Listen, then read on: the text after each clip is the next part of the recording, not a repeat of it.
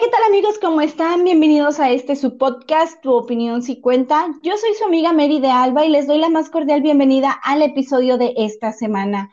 Como bien saben, durante el mes de marzo estuvimos teniendo una serie de pláticas con diferentes mujeres que a su manera personal han estado llevando eh, adelante el feminismo y el por qué como mujeres somos capaces de lograr lo que queramos, lo que nos propongamos como metas y como objetivos. Y en esta ocasión tengo el privilegio nuevamente de tener en este espacio a una mujer que admiro, quiero y respeto muchísimo y que además es una persona que conozco de toda la vida. Nuevamente le doy la bienvenida a este espacio a la maestra Vanessa Ortiz. Vane, bienvenida. Hola Mary, buenas tardes. Un gusto estar eh, por aquí de nuevo. Muchas gracias por la invitación y estoy muy contenta de poder platicar contigo en este mes de la mujer. Al contrario, estamos muy contentas de tenerte aquí, Vane. ¿Cómo has estado? Platícanos. Pues bien, bien, súper bien. Aquí, eh, afortunadamente, todos con salud, en, en, la familia, en el hogar. Eh, seguimos encerrados en la, en la medida de lo posible, ¿verdad? Y, y bueno, no, con trabajo, con buenas noticias, este, crece nuestra familia. Eh, estamos esperando un bebé para septiembre, pero eso no, no nos detiene, al contrario, nos motiva para seguir trabajando y, y, seguir colaborando en las actividades de, de nuestra organización por acá. Ay, vale, muchísimas felicidades, maravillosa noticia, de verdad. Este, un bebé nuevo en la familia, eso es causa de alegría y de gozo y me imagino que los abuelos han de estar vueltos locos. Sí, sí, sí, están súper contentos, están muy emocionados ya. Ya hace muchos años que no hay bebé en la familia, entonces, bueno, ahí viene uno en septiembre. ya lo esperaremos con los brazos abiertos. Así es, el, Vane, remolino. Vane, sé que tú, sé que tú como mexicana eh, radicada en Canadá, eh, haces una actividad eh, de manera voluntaria. Sé que tienes muchas ocupaciones. Eres mamá, eres maestra, ama de casa, esposa, pero además también eres voluntaria en la Asociación de Mexicanos en Calgary, la cual se llama Amexcal. Platícanos un poco de lo que hace esta asociación. Sí, bueno, eh, eh, Amexcal surgió como una idea hace aproximadamente tres años, debido a que como migrantes en Canadá, pues nos enfrentamos a, ciertos retos que solamente pueden enfrentarse en equipo, ¿verdad? Haciendo comunidad con otros mexicanos. Eh, enfrentamos algunas situaciones de, racismo muy difíciles, muy duras para, nuestra familia acá. Y, y nosotros sabíamos que si nuestra familia estaba viviendo esas circunstancias, entonces había otras familias que quizá estaban pasando por lo mismo y bueno, y otros paisanos, ¿verdad? Acá viviendo en Canadá. Eh, y, bueno, quisimos organizarnos para poder enfrentar estas dificultades en equipo, eh, unidos, y así es como surgió la idea de formar una asociación este, sin fines de lucro que se dedique a dar apoyo a los migrantes mexicanos en, en el área de Calgary, que es la ciudad en donde en donde nosotros vivimos eh, desde hace cinco años. Y, bueno, que hay muchísimos latinos, muchísimos mexicanos, pero sí existe la necesidad de, de trabajar por un objetivo común y que este objetivo, bueno, sea pues el respeto a los derechos humanos, el respeto a la dignidad humana, luchar contra el racismo, también eh, eh, ser, servir como un vínculo para la comunidad, para poder que, que, la comunidad tenga acceso a ciertos servicios que están disponibles para los migrantes, pero que muchas veces por la barrera del idioma es difícil acceder o es difícil enterarse de que existe, ¿no? Ah, entonces, entonces es como surgió la idea y, y, mi esposo y yo comenzamos y se nos unieron más compañeros mexicanos y de, y de otras nacionalidades también, de hecho, que participan con nosotros y, y bueno, ya vamos para tres años de estar de estar trabajando este, con esa finalidad porque ya había otras organizaciones y hacen un trabajo, un trabajo muy lindo, un trabajo muy respetable, que es el trabajo de la difusión de la cultura. ¿verdad? Entonces siempre sabemos que hay actividades alrededor del Día de los Muertos, alrededor de el 16 de septiembre, las fechas cívicas, ¿no? Y, y se reúnen, hay fiestas, hay celebraciones, etcétera, pero eh, cuando nosotros buscamos una organización que se dedicara a la defensa de los derechos humanos y a la lucha contra el racismo para proteger a nuestras comunidades, sí nos dimos cuenta que no, que no existía. Y bueno, así es como, así es como surgió la idea de, de organizarnos en una, en una asociación que tuviera esa, esa finalidad. Oye, qué interesante y qué, Qué trabajo tan, tan hermoso, porque, o sea, te vas a Canadá por las circunstancias que seas y sabes que ya no te sientes solas. O sea, es muy fácil decir, ay, me voy a Estados Unidos y pues sabes que hay mucho mexicano. Sé que en Canadá, a comparación de los migrantes que hay en Estados Unidos, son una minoría. Tengo entendido, no sé si estoy bien, pero estas fueron las cifras que me arrojaron. Creo que es el 1% de la población de mexicanos que hay allá? Sí, somos muy pocos, o sea, digamos, sí, sí, sí, sí tenemos una comunidad eh, robusta, pero eh, no se compara en lo absoluto a, a, por ejemplo, Estados Unidos, ¿no? Allá sabes que llegas y hay familia, hay amigos, hay organizaciones ya que están establecidas de muchos años, pero pues porque la migración a, a Estados Unidos comenzó antes, ¿no? Y añadiéndose que ya, ya vivían muchas familias en los estados eh, del sur de Estados Unidos, porque pues era México, ¿no? Pero aquí sí la, la migración, la migración comienza mucho más tarde, este, en los años 70, 80 y, y bueno, últimamente ha habido muchos más migrantes, pero sí es una experiencia de mucha soledad, ¿no? Estar acá porque bueno, pues primero que nada, el clima, ¿no? El clima es un factor determinante para tu estado de ánimo y, aquí tenemos ocho, nueve meses de invierno, o sea, son ocho, nueve meses que estamos con temperaturas de un dígito, o sea, este, cuando estamos aquí en primavera, las temperaturas son de 8 grados, 12 grados, cuando bien nos va, ¿no? Y, y en el invierno, pues bajan ahora este año eh, bajaron las temperaturas hasta los menos 51 grados aquí donde yo vivo. Entonces, eh, la sensación térmica, sí, eh, es entonces ¿Cómo haces para esa temperatura? Porque hasta donde yo sé, eres una persona que vive en el norte, eres originaria del norte y acá en el norte tenemos temperaturas muy calientes. Y irte a una zona donde hace demasiado frío. Claro, sí, no, eh, es difícil, ¿verdad? Es, es una de las partes, de las cosas más difíciles de estar acá pero, pero bueno, está, estamos nosotros, una de las, de los privilegios que tenemos es que estamos en familia, ¿no? Estamos aquí en casa, estamos en familia. Sin embargo, hay otros, hay otros paisanos que vienen acá y, no están en las mismas condiciones, están en diferentes condiciones a las nuestras, por ejemplo, a pesar de que nosotros, bueno, pues sí es difícil no aguantar el clima, estar lejos de la familia, no poder estar rodeados de, de otros mexicanos, etcétera pero eh, al hacer nuestro trabajo, pues nos dimos cuenta que había que, que, nuestros problemas eran problemas pequeños a comparación con los que enfrentan otros migrantes, como es el caso de, de los trabajadores que vienen bajo un programa que se llama PETAT, Programa de Trabajadores Agrícolas Temporales. Eh, es, un, es un programa este, que hay un acuerdo bilateral entre el gobierno de México y de Canadá desde hace muchas décadas y envía mexicanos a trabajar en el área de agricultura acá.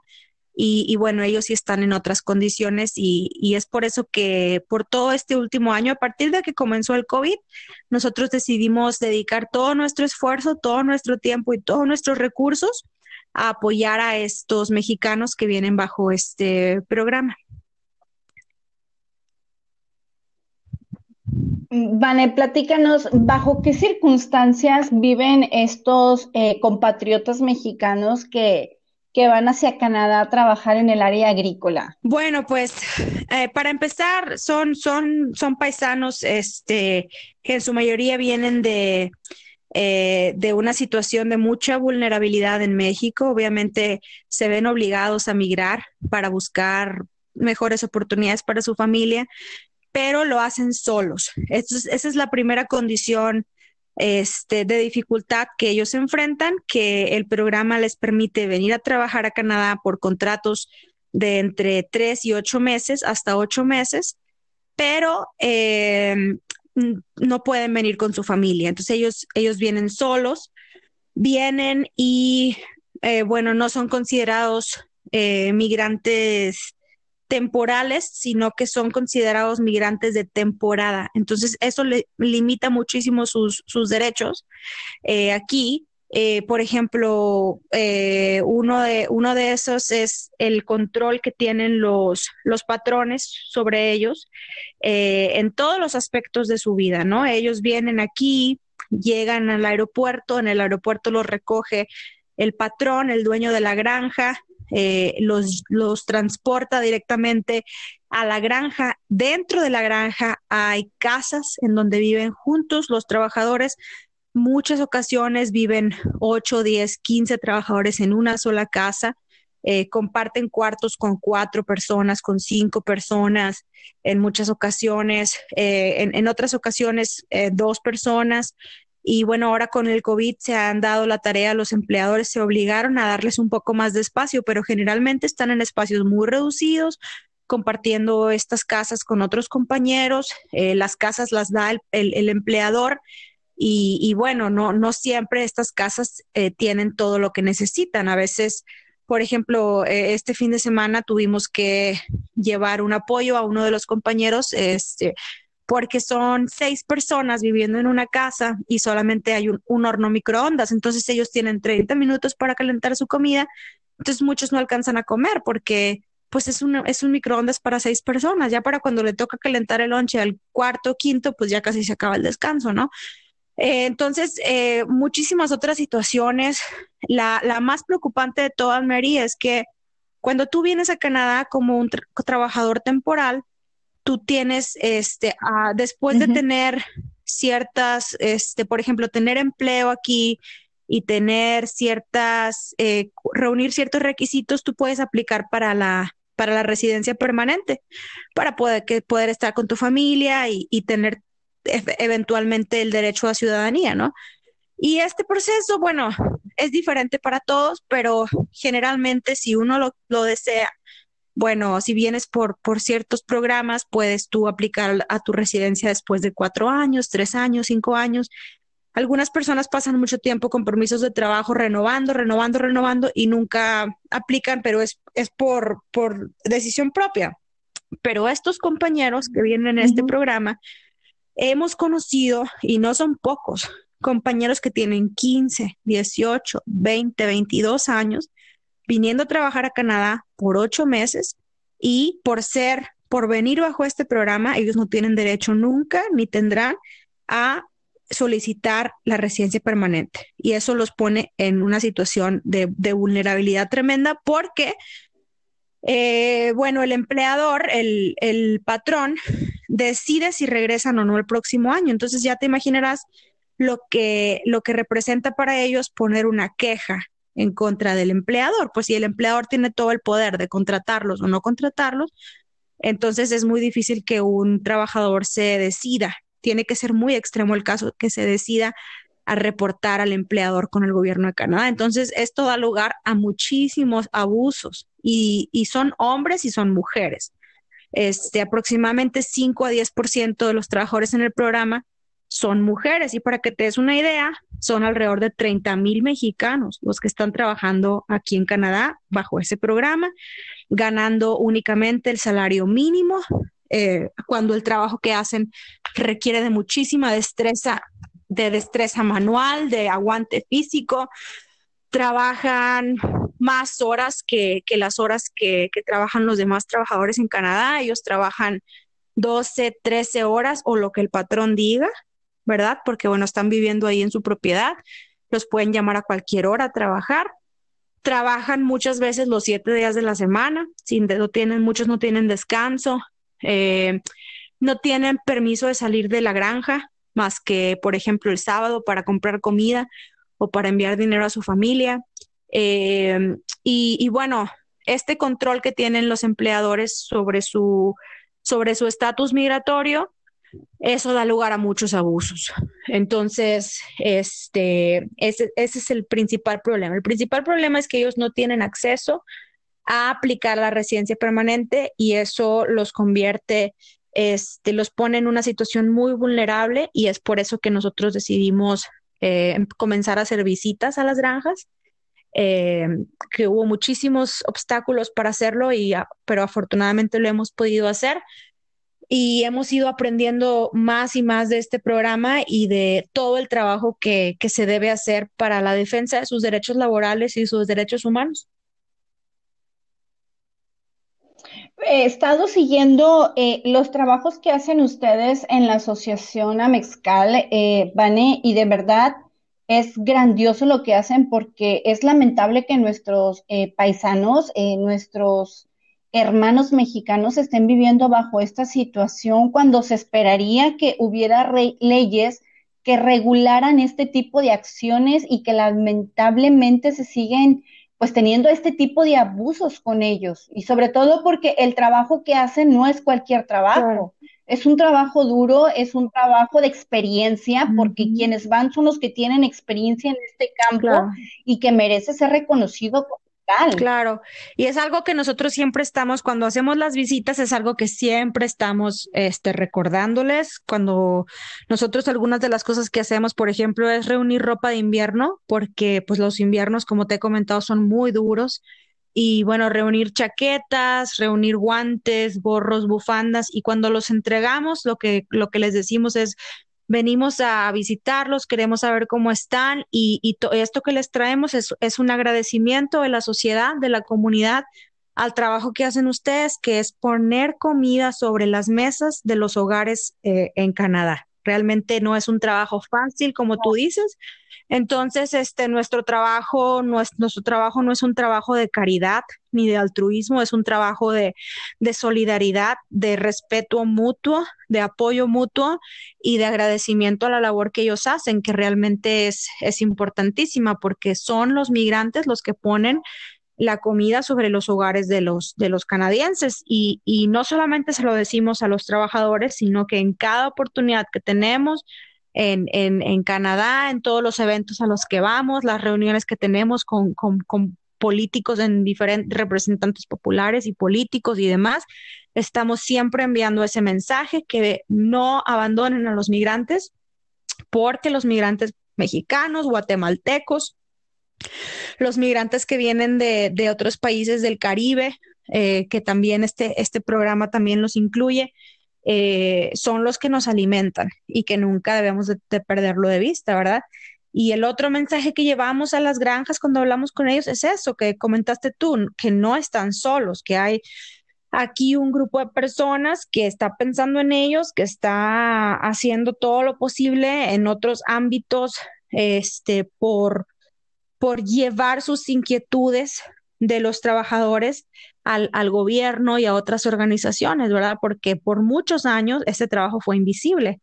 No fue sino hasta que pegó el COVID que, que la gente empezó a preguntarse, eh, ¿qué vamos a hacer si se acaba la comida? y entonces tuvieron que preguntarse, ¿de dónde viene la comida? Ah, la comida viene de las granjas. ¿Y quién trabaja en las granjas? Son los migrantes. Entonces es cuando les hizo clic que son los migrantes mexicanos, centroamericanos y caribeños los que los alimentan. De hecho, cuando... Los que proveen, los que proveen el alimento a la mesa. Es. Entonces, entonces, por ejemplo, cuando, eh, cuando comienza el COVID hace un año, el gobierno de Canadá inmediatamente cierra las fronteras, todas las fronteras, ¿verdad? No entra, no sale ningún avión, pero solamente fueron por tres días que estuvieron 100% cerradas, porque a los tres días el gobierno de Canadá las abrió. ¿Para quién creen que las abrió? Para los migrantes agricultores. Eh, los únicos aviones que entraron a Canadá eran los que venían con esos trabajadores. De esa magnitud es la importancia del trabajo que hacen. Eh, son trabajadores esenciales que están abandonados por el gobierno canadiense. Lamentablemente han estado abandonados por el gobierno mexicano también por muchos, muchos años, por muchas décadas. Eh, nosotros, uno de los obstáculos que tuvimos, por ejemplo, fue eh, encontrarlos, porque están en, en, granjas, pero no están en granjas en la ciudad, están en granjas en el área rural de, de, de, aquí, de, de, los estados, ¿no? Entonces, tuvimos que salir a los pueblos chiquitos, pueblos de 300 personas, 500 personas, eh, eh, en los lugares más alejados de Alberta, en los lugares más aislados, Alberta es el estado donde vivimos, la provincia, eh, tuvimos que este, encontrar esas granjas. Hasta ahorita hemos encontrado y hemos establecido, hemos dado apoyo a más de 150 compañeros, pero sí ha sido a base de, de visitas, de salir, subirse al carro, ir a buscarlos y llevar este, cosas necesarias ahorita para el COVID, mascarillas, gel antibacterial, mochilas con artículos de higiene, este, y sobre todo saber cómo están, porque nuestra preocupación era que estuvieran en condiciones este, desfavorables en sus granjas. Queríamos saber si tenían suficiente espacio para distanciarse, si les estaban dando mascarillas, si les estaban dando gel antibacterial. Esa era nuestra mayor preocupación. Y, bueno, hemos encontrado que en la mayoría de las granjas sí, sí tienen acceso a todo eso, pero ah, volvemos a lo mismo. El problema no es lo que haga un patrón o dos patrones. El problema es que todo el programa es un programa este, que da lugar a la explotación y que da lugar a muchas injusticias. Claro, sí, o sea, desde la magnitud, o sea, a tal grado que dices que no tienen permiso para salir y que trabajan prácticamente toda la semana, o sea, ya es una explotación, totalmente en ese sentido, porque cada persona, cada, cada trabajador tiene derecho a un día de descanso y no importa si vas de manera temporal, o sea, por el simple hecho de tener una jornada laboral de 7 a 7, ponle tú en horario, y estamos hablando que son de 12 horas, tú mencionas que probablemente son más de 15 horas, o sea, merecen un descanso, si no, la persona no va a rendir y su salud va a menguar. De hecho, una de las cosas que nos encontramos es que, eh, bueno, terminan su temporada aquí y cuando vuelven a México muchos caen enfermos porque su cuerpo viene de, trabajar en condiciones muy difíciles. Eh, muchos van a México y tienen el estrés, pues el estrés, imagínate, de estar lejos de la familia, de, estar en el encierro, de estar lejos, de, en fin, una, una infinidad de situaciones y, en México enferman. Y, y que supongo que la familia tiene contactos con ellos desde México hasta Canadá y, problemas que pasen en casa, por así decirlo, pues se enteran ellos allá. Entonces imagínate vivir en el estrés de que no estás con tu familia, no la puedes apoyar, estás lejos para llevarles ahora sí como quien dice el pan a la mesa y allá te explotan. Entonces es lógico eh, y hasta cierto grado normal, ¿no? Por así decirlo, que caigan en ese estado cuando llegan acá al, país, aquí a México. Exacto, y por ejemplo, tienen un seguro, un seguro, eh, un seguro que ellos pagan de salud, porque esa es otra cosa, no tienen acceso al sistema de salud que todos los demás tienen acceso, ellos solamente tienen un, un, un seguro privado que ellos pagan. Este, y ese seguro solamente les cubre cuando están aquí en Canadá. Ellos vuelven a México y no, y no tienen ninguna cobertura, ni ellos ni su familia. Entonces, este, tuvimos el caso de un compañero, por ejemplo, que este, tuvo un problema eh, de salud muy serio, y, y, bueno, se comunica con nosotros y cuando nos pregunta si tiene cobertura, nosotros tenemos que darle la mala noticia que no, él no tiene cobertura ni su, ni su familia. Entonces, en cualquier trabajo, lo mínimo que tienes, y, y más si es un trabajo que, que tú piensas, ah, bueno, pues es que en Canadá, ¿no? Es un país, como se le llama, de primer mundo, que, que, todo el mundo piensa que Canadá es, es, el paraíso aquí para el trabajo y ni siquiera tienen acceso a, a, salud mientras no están trabajando o ni siquiera tienen acceso a, a salud básica en, o seguro social en, en México tampoco. Entonces, es como que están en el limbo. Eh, por ejemplo, ahorita una de nuestras preocupaciones es dónde se van a vacunar contra el COVID, de querer hacerlo, porque ellos son trabajadores aquí y están aquí por ocho meses. Entonces, desde nuestro punto de vista, el gobierno canadiense es responsable de proporcionar esas vacunas, pero, pero también es, es posible que en esa marginalidad en la que están, eh, el gobierno se lave las manos y diga, no, es que ellos son mexicanos, se deben vacunar en México, y que el gobierno mexicano diga, sí, pero trabajan en Canadá. Ahora, Vane, en ese sentido, por ejemplo, En este sentido que ha surgido que a un año ya del COVID, ¿ha habido eh, brotes de contagio en estas granjas por esta enfermedad? Sí, tremendos, eh, no aquí en Alberta, no aquí en la provincia donde vivo, pero en Ontario hay un pueblo, hay una ciudad que se llama Leamington. Leamington, Ontario es la capital mundial de los tomates, es donde se produce todo el tomate en Norteamérica o la mayoría. Entonces aquí miles y miles de, mexicanos trabajan en los invernaderos de donde ellos este, trabajan el tomate y ahí hubo cientos de contagios. Incluso hubo muertos de los trabajadores agrícolas. Hubo tres muertos entre los trabajadores agrícolas. Eh, entonces, eh, ¿por qué? Porque están en casas viviendo todos juntos, eh, porque los patrones no les dan una vivienda digna, porque no tienen acceso a la salud, al igual que todos los demás. O sea, son, hay muchas trabas para que tengan acceso a la salud. Y, y en fin, o sea, todas estas situaciones pues dan lugar a que, a que, a que haya contagios, ¿no? Entonces, esa fue nuestra preocupación el año pasado y por eso decidimos comenzar las visitas, porque nosotros nos temíamos que aquí donde nosotros vivimos, pues también surgieran estas situaciones de contagio, pero sí hubo muchos, muchos contagios y hubo incluso este, personas que fallecieron. Eh, eh, pero no, sí, muy, muy grave.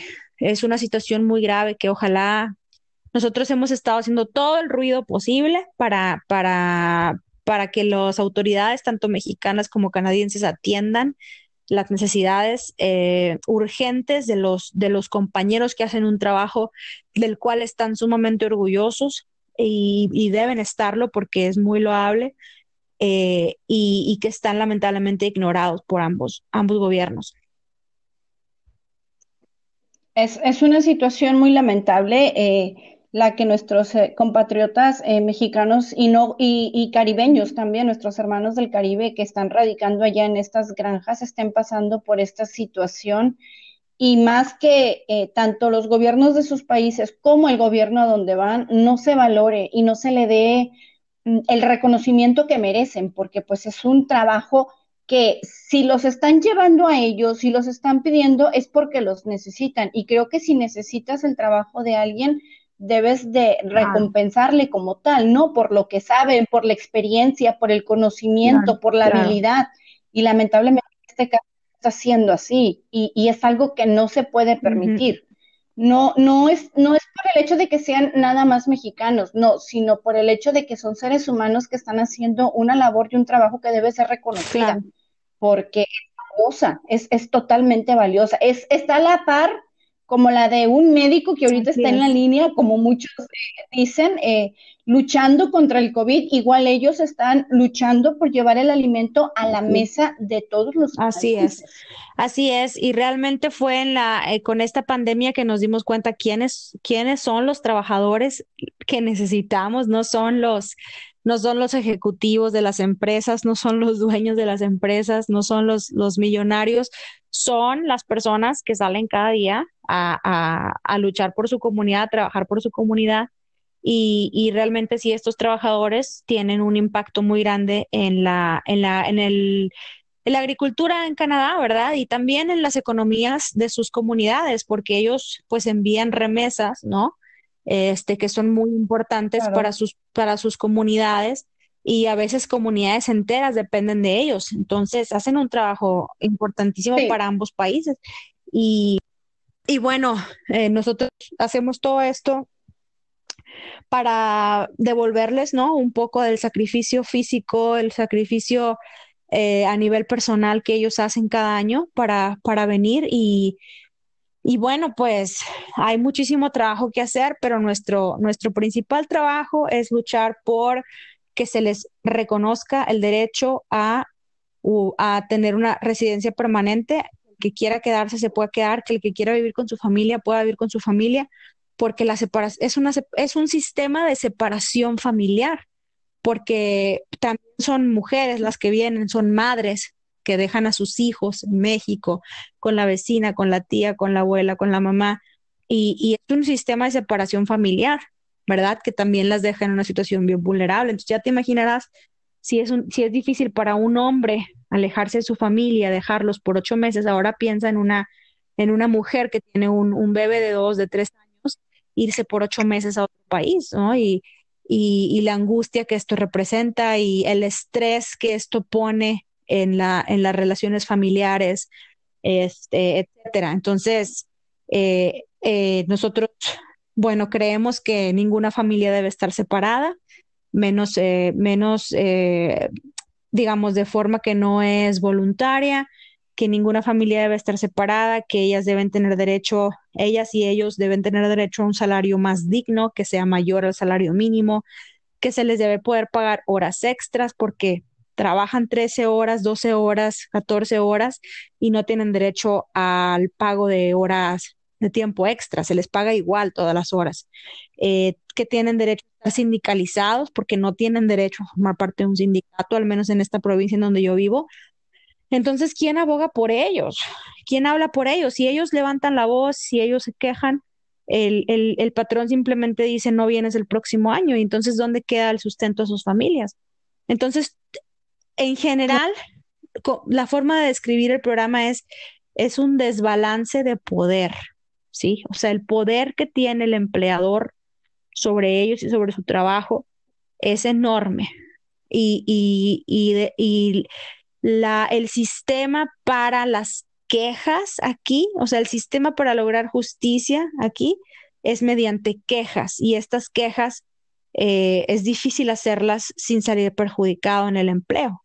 Entonces, bueno, esas son nuestras, esa es nuestra consigna, ¿no? De que más gente se entere de todo esto, eh, aquí en Canadá, que valoren su trabajo y sobre todo, lo más importante, para nosotros es establecer una relación humana, una relación a nivel personal, de cariño, de cuidado, de solidaridad con los compañeros y que este apoyo siempre va de, de, humano a humano. Aquí no hay que yo te traigo cosas y que, y que yo soy de una organización y dame las gracias, eso nunca. O sea, el, el, el trabajo en nosotros es de solidaridad, es de apoyo, es con muchísimo cariño, con mucho respeto y sobre todo con mucho agradecimiento.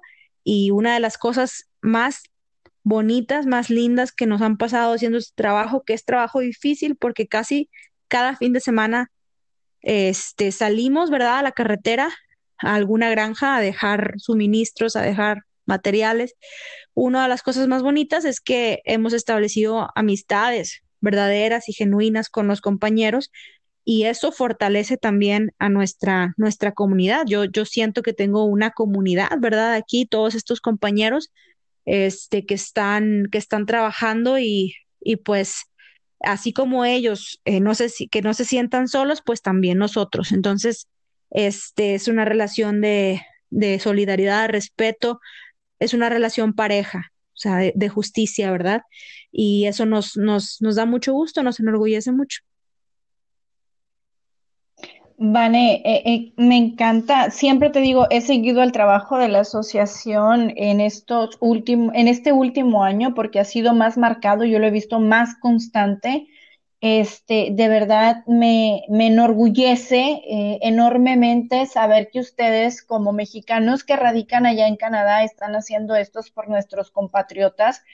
Sé que muchos de nuestros compatriotas que se van de aquí, que son principalmente del centro y del sur del país, los que se van en estos programas a radicar a Canadá, lo hacen por la necesidad, lo hacen porque en sus comunidades falta trabajo, porque no hay manera de subsistir económicamente y se ven obligados y orillados a tomar este tipo de programas y que lleguen allá y que se encuentren que no están solos, que sus derechos se van a tratar de respetar y se van a tratar de, de de poner en juicio, ¿no? Que se hagan de la manera correcta en línea y que están ustedes allá apoyándolos de verdad, que es algo maravilloso.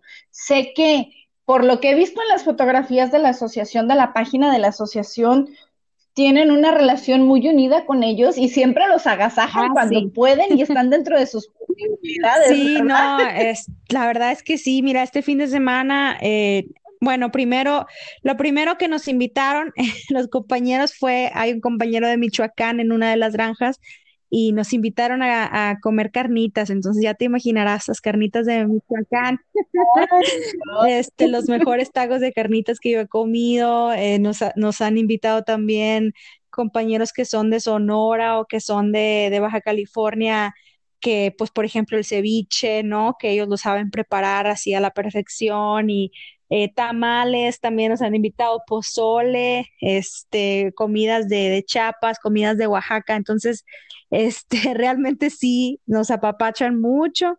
Este, Dieta no existe en tu vocabulario. no, no, no, no. Riquísimo cuando nos han invitado y aún cuando, digamos, solamente pasar tiempo con ellos, platicar con ellos, eh, para mi familia ha sido este, increíble porque pues porque si te sientes solo estando acá, ¿no? Y, y cuando estableces estas relaciones de amistad y de cariño, eh, es, es, un privilegio, ¿no? Para nosotros simplemente que nos abran las puertas de su, ahora sí que de su casa, o sea, que nos inviten a, a, estar, este, claro, con todos los protocolos que, que implica el COVID y demás, con nuestras máscaras y demás, pero poder pasar tiempo juntos con ellos es, este, es increíble. Este, hemos hecho amistades muy bonitas eh, y tenemos invitaciones a, todos los estados de la República, así que cuando vaya a México, este, sé que tengo amigos en diferentes lugares de México y, y bueno, eh, pues el dar servicio, ¿verdad? Y siempre estar apoyando. Eh, es una actividad para, para nosotros, es una actividad de familia, porque es algo que hacemos los tres, mi esposo, mi hija y yo. Mi esposo es el presidente de la asociación, yo soy la secretaria. Y bueno, mi hija, este, que tiene 13 años, va para 14 este año, bueno, ha aprendido muchísimo sobre su, sobre su identidad, ¿verdad? Porque es algo, es otra cosa que tenemos que hacer al estar acá como familia, siempre fomentar el orgullo de ser mexicano, la cultura tan fuerte que tenemos, la cultura tan sólida, como siempre dice, ¿no? Nuestro presidente, que es lo que ha, el presidente Obrador, que es lo que ha salvado a México, es, es la cultura tan fuerte, los lazos familiares, y realmente sí, este, es lo que, es lo que nos mantiene en pie a nosotros y estoy segura que también a los compañeros, ¿verdad? Entonces mi hija nos acompaña a los viajes, hace trabajo voluntario, ha hecho cientos de horas este, voluntarias, ¿no? También preparando mochilas, preparando, subiendo cosas a la camioneta, en, en la carretera, hemos pasado cientos de horas, ¿no? Viajando a diferentes granjas para las visitas y eso pues nos fortalece como, como mexicanos, eh, nos da un propósito y fortalece nuestra familia.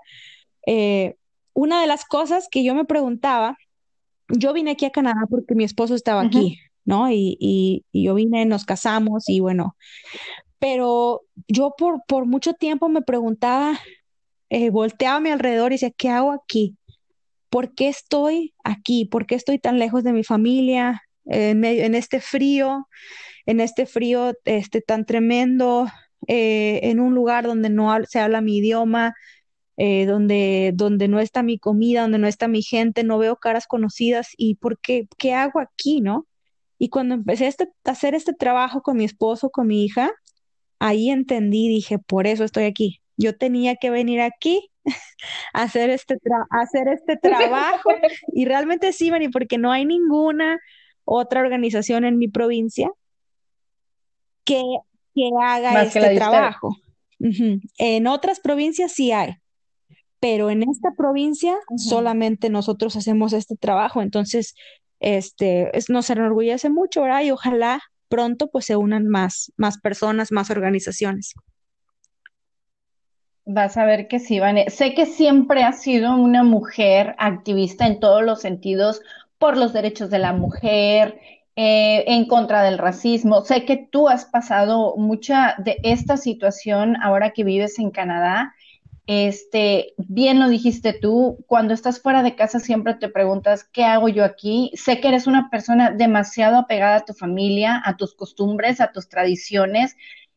Supongo que te costó demasiado trabajo acoplarte, ¿no? A, esta nueva a esta nueva vida, pero el universo, por así decirlo, tenía algo destinado para ti y, te lo puso como anillo al dedo. de verdad es que sí, este, sí, sí, sí es bastante difícil.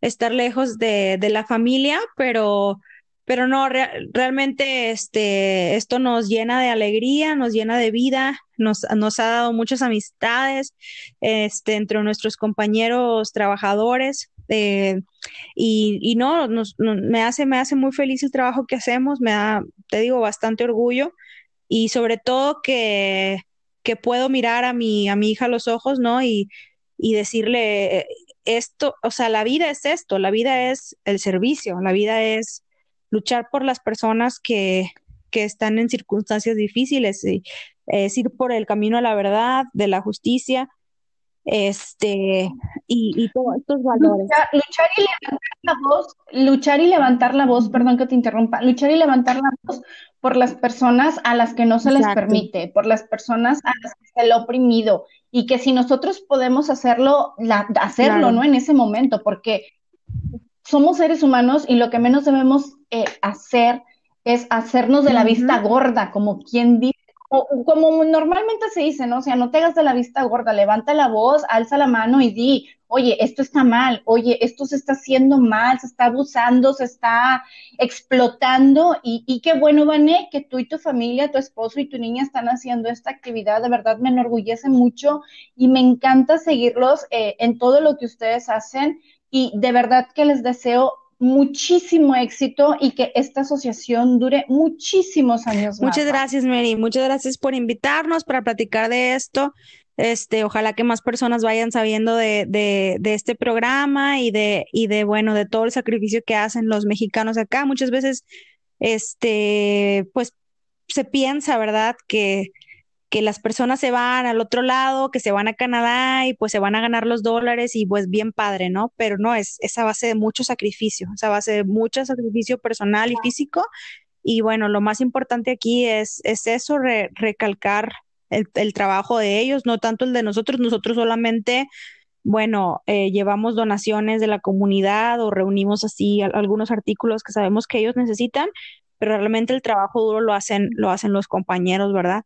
Y, y no, sí, este, pues muchas gracias, Mary, por, por invitarnos, por tu programa y por, y por, bueno, y por el apoyo eh, siempre. Vane, este, a manera personal, quien quiera apoyar a la asociación, a las actividades que ustedes hacen, eh, no podemos mandarles artículos porque estamos muy lejos, pero monetariamente quien quiera hacer una donación para la asociación, para que se compren más artículos para nuestros paisanos, ¿dónde se pueden poner en contacto con ustedes para poder hacer llegar esta contribución? Pues hay varias, hay varias formas. Eh, tenemos una página en Facebook que la pueden buscar, es Asociación de Mexicanos en Calgary.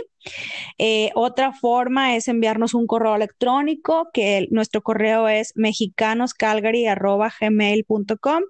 Y la tercera es que, bueno, en el mes de diciembre organizamos el primer Festival de Cine de los Derechos Migrantes y tenemos una página de internet y esa página de internet tiene un GoFundMe y ahí pueden donar directamente, que sería para nuestra organización también. Y la página de internet es www .mrff.ca.